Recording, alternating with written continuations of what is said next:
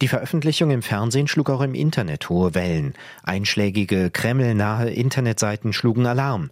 So titelte der Kanal Zargrad etwa Deutschland will Russland angreifen.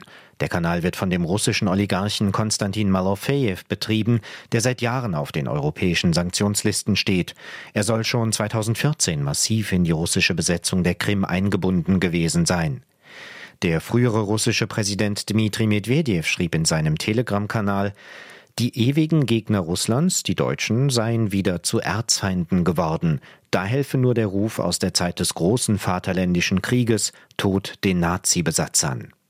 Für die Sprecherin des russischen Außenministeriums Maria Sacharowa ist klar, dass der angebliche Mitschnitt nicht nur deutsche Angriffspläne auf die Krimbrücke bestätige, sondern außerdem zeige, dass der Westen einen hybriden Krieg gegen Russland führe, der in vollem Gange sei.